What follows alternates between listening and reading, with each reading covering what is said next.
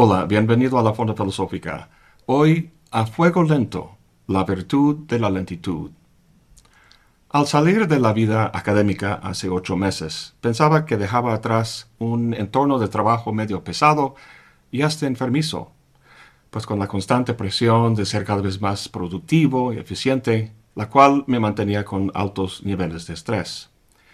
En mayor parte sí lo dejé atrás y mi vida ahora es más placentera y mucho menos estresante. Sin embargo, me doy cuenta que con respecto a la fonda filosófica, siento aún esa presión de ser productivo. Por ejemplo, si veo que han pasado tres semanas sin subir un nuevo video, me entra un poco de pánico. No debo dejar pasar tanto tiempo. En el mundo de los podcasts dicen que la regularidad es una regla fundamental que no puedes romper porque somos criaturas de hábito, de rutina. Si la gente sabe que X día de la semana X podcast saca un nuevo episodio, lo va a ver con más frecuencia y de esa manera tu contenido tendrá más vistas. Y además, si haces episodios con estricta regularidad, tendrás más contenido y a la larga más vistas y en general mejores indicadores y estadísticas. Aun cuando no me preocupen mucho esos indicadores, creo que algo de esa cultura de productividad en la academia sigue ejerciendo una fuerza sobre mí. ¿Por qué el maestro no ha sacado un nuevo video? Tiene más tiempo, dado que ya no da clases en la universidad. ¿Qué le pasa? A lo mejor tú no haces esas preguntas, pero yo sí las oigo en mi mente y eso es lo que me interesa pensar y cuestionar en este video, esa cultura de productividad y rapidez, y cómo su contrario, tomando las cosas lentamente, se ha demonizado. Quiero reivindicar aquí la virtud de la lentitud en el pensamiento, tal como en las últimas décadas, frente a la proliferación de la comida rápida, como en McDonald's, ha surgido un movimiento a favor de la comida lenta. El problema es que lo que quiero ver como una virtud se toma en la actualidad y desde hace mucho tiempo como un vicio.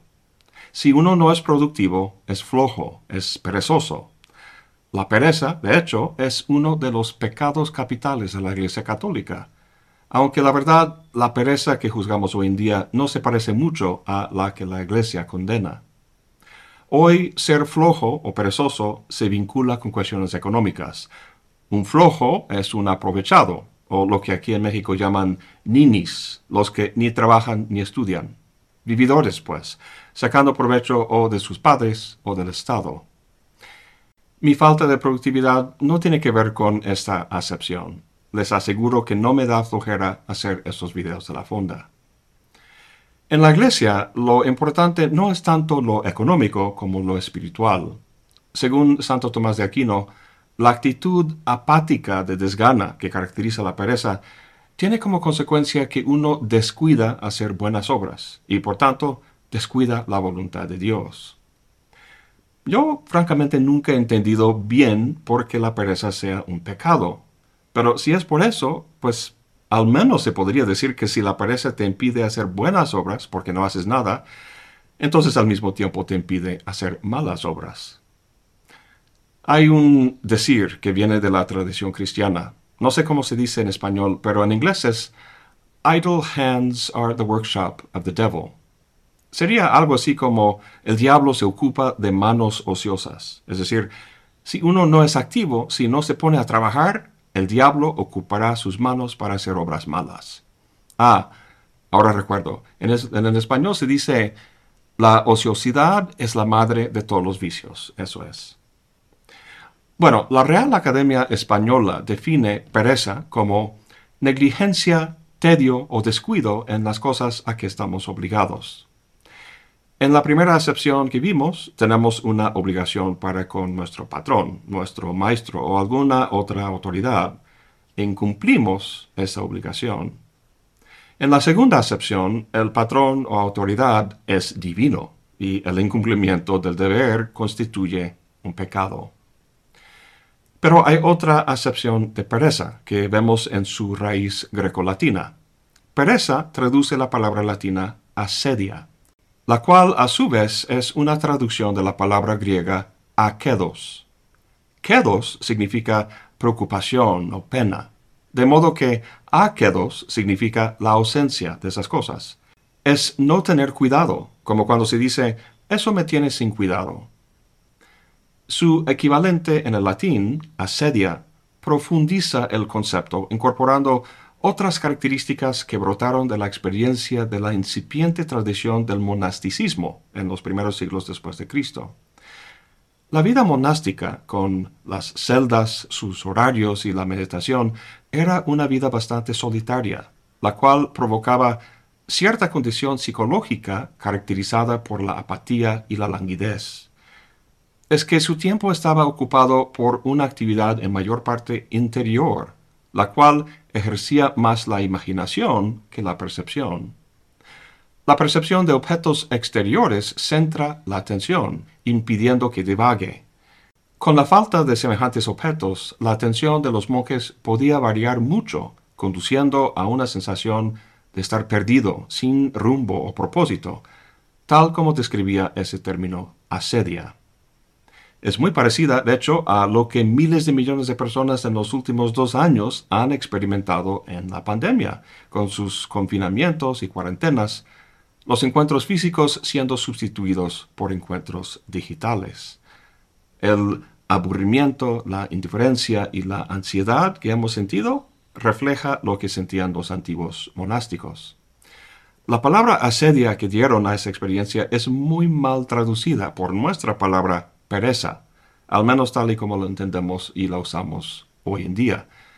El monje en su celda o la persona de hoy en día en el confinamiento pandémico no es simplemente flojo, sino que padece una condición con determinantes mucho más complejos.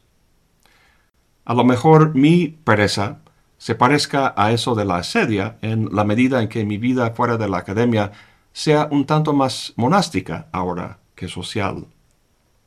Debo confesar que cuando empecé a considerar seriamente renunciar mi plaza universitaria, algo que me detenía en tomar la decisión fue la pregunta si no estoy de lunes a viernes en la escuela todo el día, ¿qué hago con mi tiempo? ¿No voy a volverme loco? Pero luego llegó la pandemia y forzosamente todos estábamos encerrados durante mucho tiempo, aislados de los demás. Y aunque fue un poco pesado, me di cuenta que no era para tanto, que de hecho era algo refrescante, al menos para mí. Ahora, reflexionando sobre eso, veo que esa pregunta que me hacía refleja un miedo que todos tenemos, seamos académicos o no, el aburrimiento, o esa condición que los antiguos llamaban asedia. Aunque la asedia llegó a llamarse pereza por la Iglesia, en términos culturales más amplios, creo que llegó a llamarse la melancolía, y hoy en día es lo que llamaríamos quizá la depresión. En todo caso, y a lo que voy, es que tenemos remedios para esa condición, llámese la sedia, la melancolía o la depresión. Para los casos duros se trata de medicarse, las pastillas, pero para la inmensa mayoría el remedio es la distracción, la hiperestimulación, el entretenimiento. Si tu atención está constantemente, constantemente ocupada por un estímulo exterior, es casi imposible que se desoriente en el nublado interior de la psique. Y de lo que me doy cuenta es que la propia vida académica puede fungir muy bien ese papel distractor. Quizá una forma de entender por qué uno opta por una vida monástica es por el refugio que ofrece lejos del alto volumen y estimulación de la vida normal. En ese silencio uno puede oír la voz de Dios. Antiguamente la universidad ofrecía el mismo refugio a los que trataban de escuchar la voz de la razón. Sin embargo, por seguir hoy en día una lógica más económica que otra cosa, el pensamiento se distrae por el ruido de la burocracia y la ganancia y difícilmente logra apartarse del alboroto social. En parte fue por eso que dejé la academia, pero realmente debo decir que no he sentido lo que se ha descrito como la asedia la verdad, mi experiencia va más con el sentido original en el griego, aquedos, no tener preocupaciones, estar sin cuidado.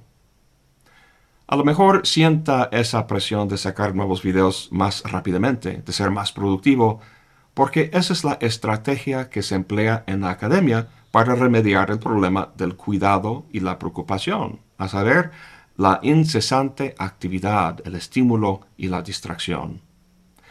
Irónicamente, es esa estimulación y distracción lo que, al menos en mi caso, genera el estrés y la preocupación. Así que, para mí, la mejor solución era simplemente dejar el entorno que lo premiaba. Si la mascota para la academia es el conejo de Indias corriendo en su rueda, la del pensamiento lento no podría ser otra cosa que el propio perezoso. El perezoso es famoso por su lentitud, ¿Por qué se mueve con tan poca prisa? Pues tiene que ver con su dieta. El perezoso vive en los árboles y come las hojas, pero resulta que las hojas son poco nutritivas. Podría compensar esta situación al comer más hojas, consumiendo así más calorías con las que podría moverse más rápidamente, pero esa no es la estrategia que emplea.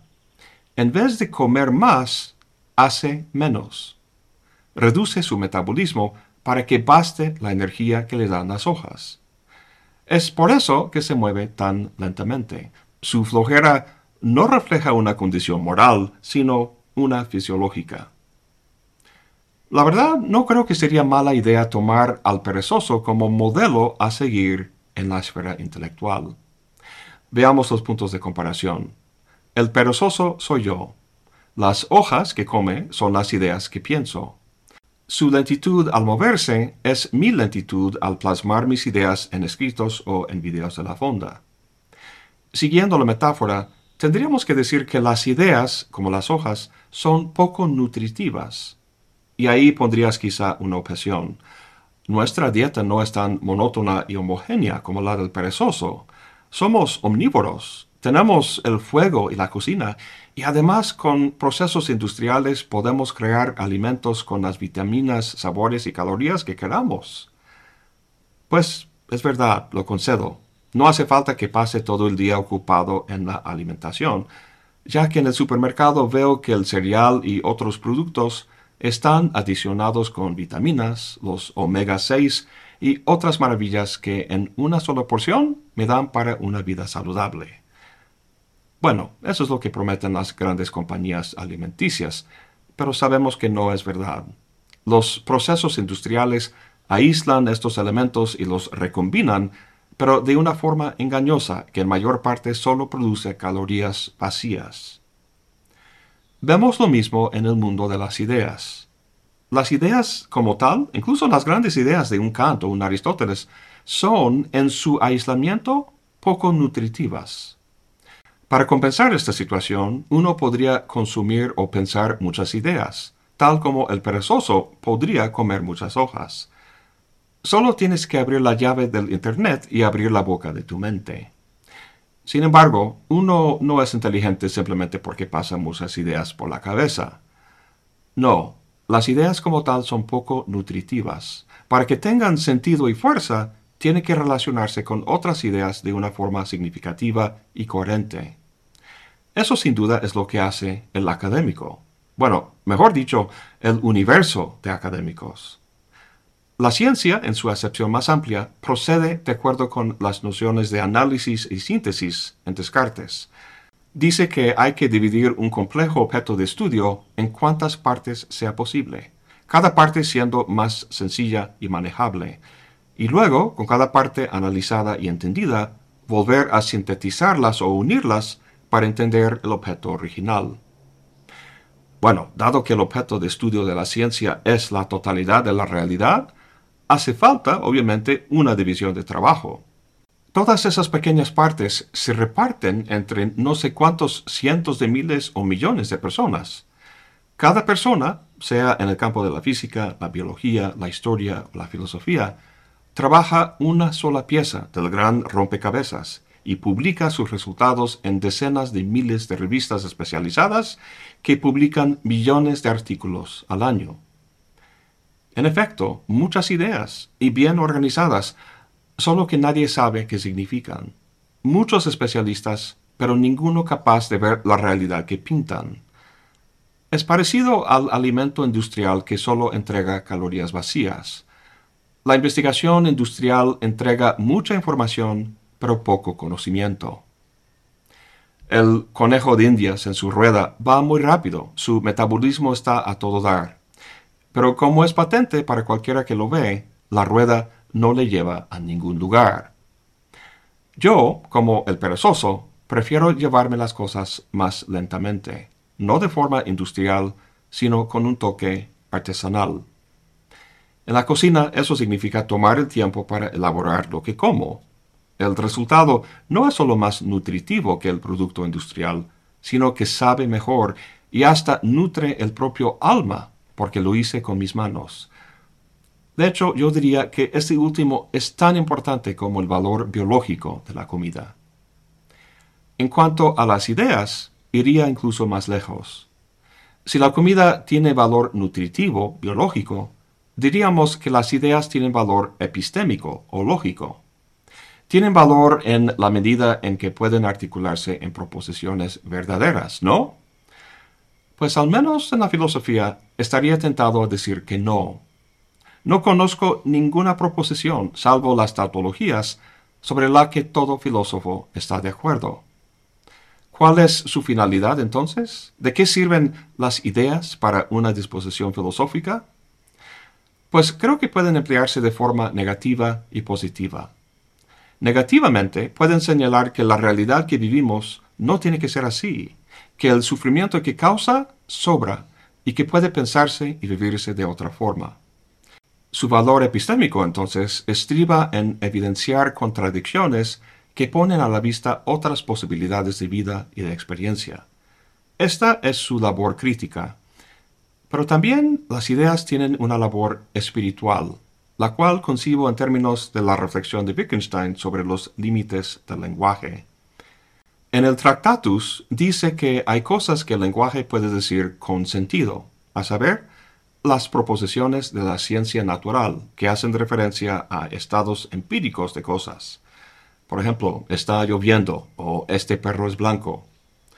Un uso del lenguaje, como el filosófico, que no hace referencia a semejantes estados empíricos, sino que habla, por ejemplo, sobre la naturaleza de proposiciones lógicas o sobre lo que hace que un acto sea moralmente bueno, etc., ese uso del lenguaje estrictamente no dice nada.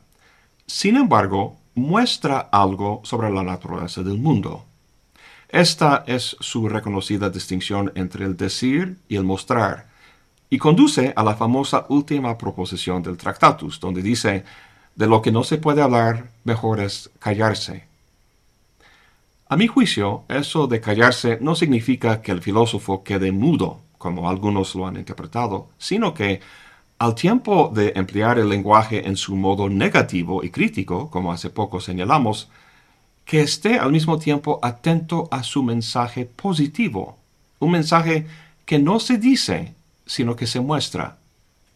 La captación de ese mensaje es lo que yo entiendo por sabiduría, y puede ser lo que intuía Sócrates al darse cuenta que solo sabía que no sabía nada. No es producto necesariamente de pensar ideas muy abstractas o sublimes, sino que basta cualquier idea, cualquier cuestión, siempre y cuando se haga de forma detenida y con interés real. El punto al que quiero llegar es que esta verdad sobre el mundo que se muestra en nuestro lenguaje filosófico tiene que ser percibida o intuida por un individuo. No puede ser relatada por otro, ni derivada por un algoritmo que analizara las conclusiones de todos los artículos publicados el año pasado. Este pensamiento industrial se desemboca en una proposición que vale para todos. Sin embargo, lo que nos hace sabios no es una proposición, sino una práctica. Y las prácticas no pueden ser otro que artesanales. Una práctica industrial no tiene sentido.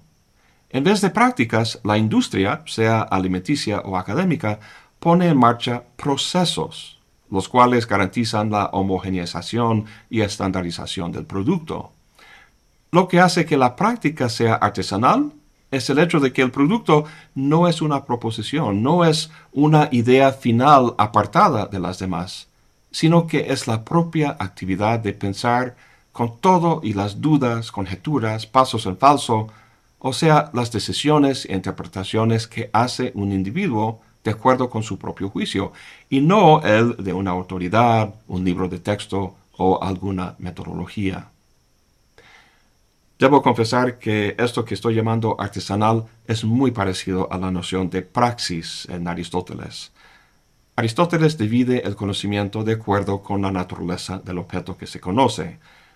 La división principal es entre objetos que se dan de forma necesaria y los que son contingentes. Al contemplar objetos como el circuito de los astros en la esfera celeste, objetos que son eternos y no cambian, en eso el pensamiento es teórico. Cuando el objeto se da de forma contingente, se trata de un conocimiento práctico. En este rubro hay dos fenómenos. Por un lado está el arte o techné, donde un conocimiento práctico produce un objeto, como la cama o la mesa que hace el carpintero, que es distinto de la actividad de producirlo. Y luego está la sabiduría práctica, la cual tiene que ver con la vida humana, con vivirla, sea como un individuo, como miembro de una familia o como miembro de un Estado. Esta actividad práctica es lo que Aristóteles llama la praxis, y es lo que se parece mucho a mi concepto de lo artesanal. Lo industrial puede aplicarse a la esfera del tecné, es decir, un proceso mecanizado puede establecerse para la producción eficiente de mesas o camas, sin embargo, la vida humana, incluyendo la actividad de pensar, no se produce, sino que se vive. El ritmo que marca sus pasos es artesanal y, me atrevería a decir, es lento. Las mejores cosas de la vida, la comida, el sexo y el pensamiento, son mejor, como nos enseña el perezoso, a fuego lento. Eso es todo por hoy. Gracias por acompañarme. Hasta la próxima y buen provecho.